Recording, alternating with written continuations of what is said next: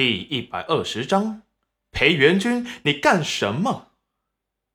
戚云染听到响动，立即把裴元君给推开，刚准备跑，就被裴元君抱住了细腰。被人打断和娘子的亲热，很是不悦。家里住了外人，就是不方便，该怎么把他们给弄走？裴元君，你干什么？外人还在呢。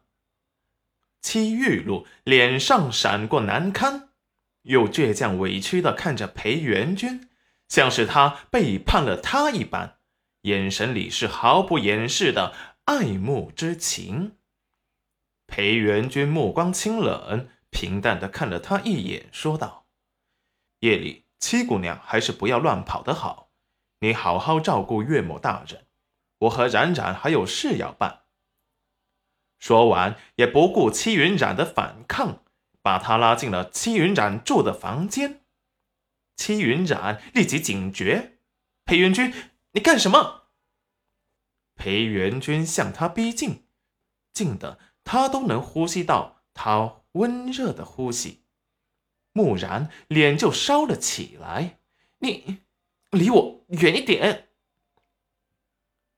裴元君却不管不顾的把戚云染抱入了怀中，感觉到他的僵硬，深吸一口气，把头埋在了戚云染的脖颈边，沙哑的问道：“冉冉，你还要我等多久？”他承认他害怕了，从来没有什么让他这么失控过，生怕自己一不注意，自己的小媳妇儿就喜欢上了别人。跟人跑了，或者没了。齐云染此时也说不清心中什么感受，只是觉得裴元君现在的情绪很不稳定，很危险，像是随时都有可能会吃了他。顿时，在他的怀中吓得动都不敢动一下。裴元君见怀中的人还是很排斥他。心间有说不出的郁气，舍不得放开戚云染，对他又不能来硬的，毕竟这是他第一个放在心尖尖上想宠着的女子，说句重话都舍不得，只能自己憋在心中生闷气。齐云染也见不得他这般冷着脸，说道：“放开我，快点出去。”这下裴元君一言放开了戚云染，却没有听他的话，去他自己的房间。裴元君以前只要他生气了，裴元君都会让着他，自己退一步。今日怎么不管用了？裴元君自然知道戚云染的想法，眼底划过苦涩。娘子，他什么时候才会接受他呢？他怕自己等不及的，想要把他纳入自己的怀中，保护着他。娘子，要是我们今日不住一起，你让岳母他们怎么看？怎么想？我管他们的想法干什么？你不是想要娘子吗？隔壁的戚玉露，那才是你的娘子。裴元君不敢置信的看着戚云染，你说什么？